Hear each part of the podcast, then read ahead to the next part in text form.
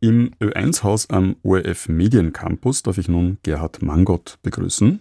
Guten Tag. Herr Mangott, Sie sind Professor für internationale Politik an der Universität Innsbruck. Ihr Schwerpunkt liegt auf Russland und der Ukraine sowie der Energiesicherheit im Gassektor. Das macht Sie seit zwei Jahren zu einem sehr gefragten Gesprächspartner. Nach einem 2009 veröffentlichten Buch Der russische Phönix, das Erbe aus der Asche, in dem sie die Entwicklung in Russland seit 1991 analysiert haben, haben sie nun im Brandstätter Verlag ein Buch mit dem Titel Russland, Ukraine und die Zukunft veröffentlicht.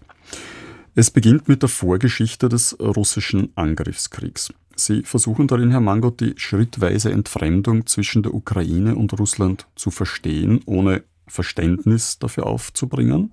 Nichts, das betonen sie mehrmals, rechtfertigt den russischen Überfall.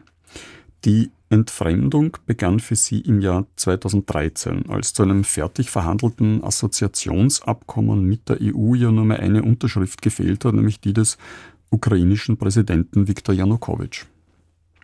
Nun ja, das war der erste Höhepunkt einer Integrationsrivalität zwischen der Europäischen Union und Russland. Beide wollten die Ukraine an ihre Seite ziehen. Die EU konnte das vor allem durch die Kraft der Attraktivität. Russland versuchte das äh, durch die Kraft des Zwanges und zum Teil der Gewalt. Und diese Rivalität hat zunächst dazu geführt, dass ein von der Europäischen Union der Ukraine angebotenes Assoziationsabkommen von der ukrainischen Führung dann doch nicht unterzeichnet wurde. Daraufhin gab es einen Massenaufstand in Kiew und in anderen Städten, den sogenannten Maidan.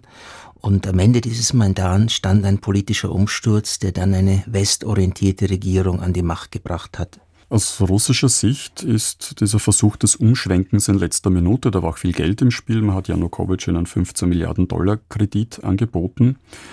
Die Maidan-Proteste haben ja dann die gespaltene Ukraine tendenziell geeint. Auch in der Süd- und Ostukraine sank dann die Zahl jener, die eine engere Zusammenarbeit mit Russland befürwortet haben. Ja, das ist auch, wenn man so möchte, die negative Konsequenz der russischen Reaktion auf den Umsturz in Kiew. Während vorher es in der Ost- und Südukraine durchaus Interesse und Sympathie gegeben hat für eine engere Zusammenarbeit mit Russland, hat all das, was seitdem passiert ist und natürlich vor allem seit dem Angriffskrieg Russlands im Februar 2022 eine starke ukrainische Identität hervorgebracht. Auch die Ukrainer, die Russisch sprechen oder vor allem früher Russisch gesprochen haben, haben sich damals schon als Ukrainer gefühlt und jetzt erst recht. Also die Einigung der Ukraine, die lange in vielerlei Hinsicht ein gespaltenes Land war, das war eigentlich das, was Russland zustande gebracht hat, obwohl es das Gegenteil wollte. Unmittelbar nach dem Umsturz in Kiew 2014 entschied sich Putin ja bekanntlicherweise dafür, die ukrainische Halbinsel Krim zu besetzen und zu annektieren. Jetzt sagen Sie, Herr Mangott, ausgearbeitete Pläne zur Krim-Annexion gab es aber schon seit 2008. Wieso das denn? Nun, wenn man die große Entfremdung zwischen dem Westen und Russland irgendwie terminisieren sollte, dann muss man sagen, das geschah ungefähr 2007, 2008 und das letzte entscheidende Überschreiten einer roten Linie für Russland war die äh, Versicherung an die Ukraine, dass sie Mitglied der NATO werden könnte. Und da begann dann ein aggressives, zum Teil militaristisches Rollback-Unternehmen der russischen Seite. Man wollte zurückschlagen, man wollte verlorenen Einfluss wieder zurückgewinnen. Und äh, mit dieser Orientierung war natürlich verbunden auf eventuelle Kriegssituationen oder Notsituationen äh, sich vorzubereiten. Und das war, nachdem die Krim immer umstritten war wegen ihrer Zugehörigkeit zur Ukraine. Das war dann eben 2008 der Fall. Und seit damals gab es sogenannte Contingency Plans. Neben der Halbinsel Krim, die ja ungefähr so groß ist wie Belgien, wurden auch die Regionen Luhansk und Donetsk im Donbass von Russland besetzt. Bis zum offiziellen Kriegsbeginn 2022 sind in diesem schwelenden Krieg 14.000 Menschen ums Leben gekommen. Um diesen Konflikt in der Ostukraine zu befrieden, gab es ja dann jahrelang internationale Bemühungen. Sie führten zu den Minsker Abkommen.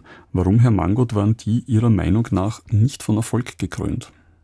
Nun, weil beide Seiten Russland, äh, das behauptet hat, keine Konfliktpartei zu sein, und die Ukraine sich nicht an die Verpflichtungen gehalten haben und weil die beiden Garantiemächte Deutschland und Frankreich nicht genügend Druck ausgeübt haben, damit diese Kriegsparteien sich daran halten. Es gab die Chance auf einen dauerhaften, substanziellen Waffenstillstand.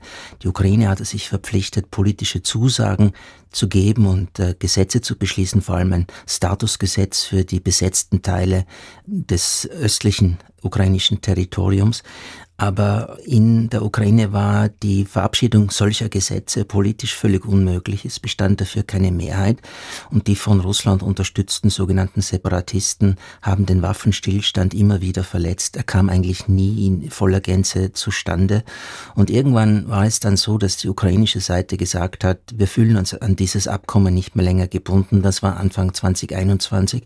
Und da war die Argumentation des 2019 gewählten ukrainischen Präsidenten Zelensky, man habe der Ukraine damals im Jahr 2015 diese Dinge aufgezwungen und man fühle sich nicht länger verpflichtet, das umzusetzen. Im Herbst 2021 hat Putin dann Truppen an der Grenze zur Ukraine mobilisiert, auch auf belarussischem Boden. Die meisten Beobachter haben dies für Säbelrasseln gehalten, um Druck auf weitere Verhandlungen zu erzeugen. Die wenigsten, sie auch nicht, haben einen Krieg für möglich gehalten. Was hat man denn damals übersehen? Nun, als äh, die ganze militärische und politische Entwicklung begonnen hat im Herbst 2021, war es durchaus noch möglich daran zu glauben, dass Russland durch den militärischen Aufmarsch versucht, in den Verhandlungen mit dem Westen, die dann Ende Dezember begonnen haben, Zugeständnisse zu erreichen. Aber im Jänner 2022 habe ich in einem Interview schon gesagt, die Kriegswahrscheinlichkeit liegt bei 70 zu 30. Nur habe ich erst drei Tage vor dem Krieg tatsächlich daran geglaubt, dass es ein großer Krieg werden wird. Ich dachte vorher immer, es wird ein Aufwallen des Krieges im Donbass, also in der Ostukraine geben, aber dass Putin diesen strategischen Fehler begehen würde, die gesamte Ukraine anzugreifen, das habe ich nicht erwartet. Jetzt könnte man rückblickend auch sagen, dass sich Putin ja schon seit der Krim-Annexion auf einen Krieg vorbereitet hat, weil sukzessive jegliche Form von Opposition ausgeschaltet wurde, sodass dann bei einem tatsächlichen Angriff so gut wie keine Gegenstimmen mehr vorhanden sind. 2009 haben Sie selbst geschrieben, Herr Mangot, wenn die autoritäre Verhärtung der Herrschaftsordnung in Russland voranschreitet, könnte die russische Gesellschaft daran auch ersticken. Repressive Herrschaft auf Dauer, das sollten die Russen eigentlich wissen, untergräbt die eigenen Fundamente. Würden Sie sagen, dass die russische Gesellschaft mittlerweile erstickt ist? Nahezu völlig. Die Repression, die hat eigentlich schon in der ersten Amtszeit Putins begonnen, aber dann vor allem ab 2012, als er wiedergewählt wurde als Präsident, Fahrt aufgenommen. Und in den zwei Jahren vor dem Krieg und seit Kriegsbeginn wurden Gesetze über Gesetze erlassen, die Opposition unmöglich machen. Viele Oppositionelle sind im Exil geflüchtet aus Angst um ihre physische Sicherheit. Viele sind im Gefängnis zu langen Haftstrafen in Straflagern.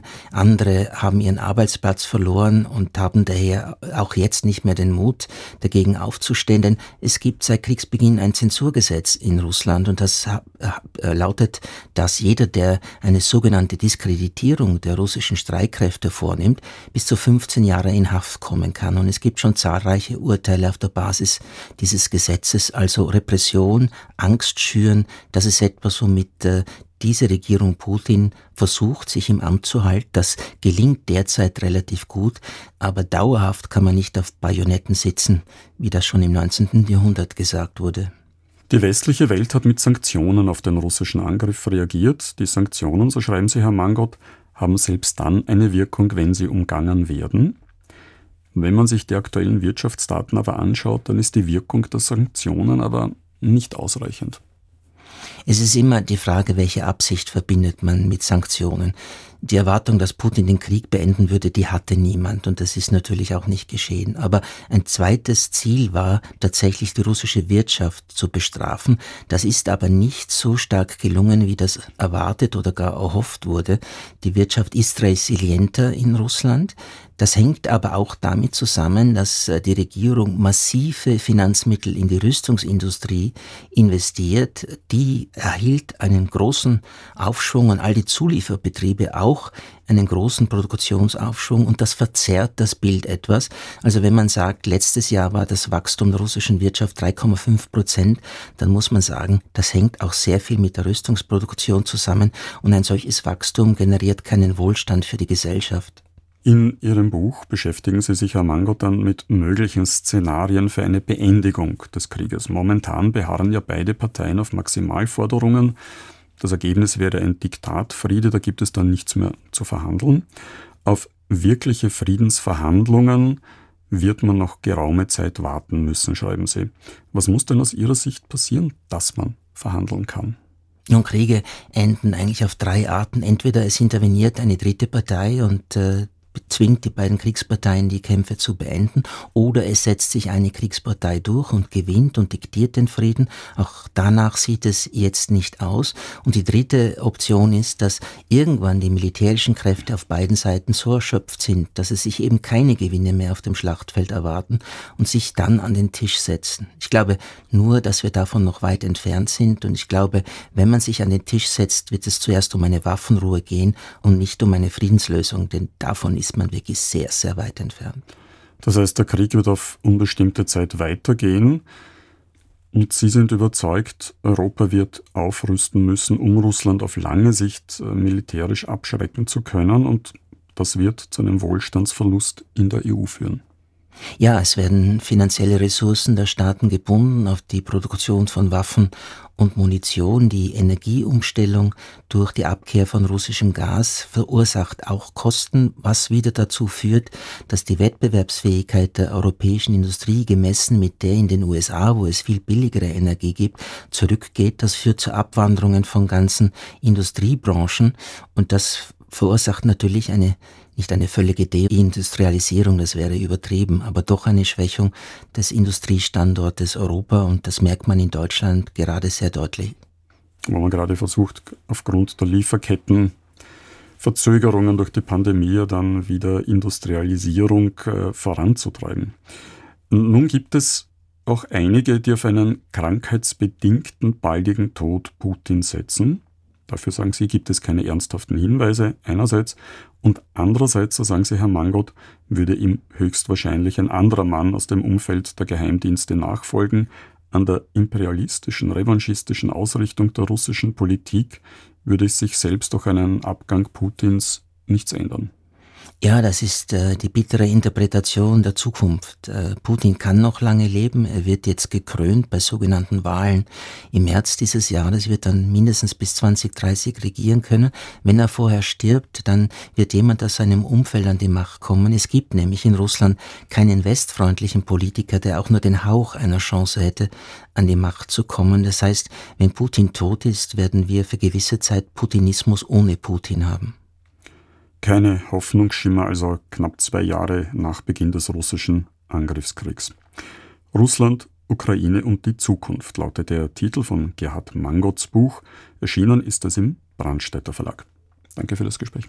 Danke auch.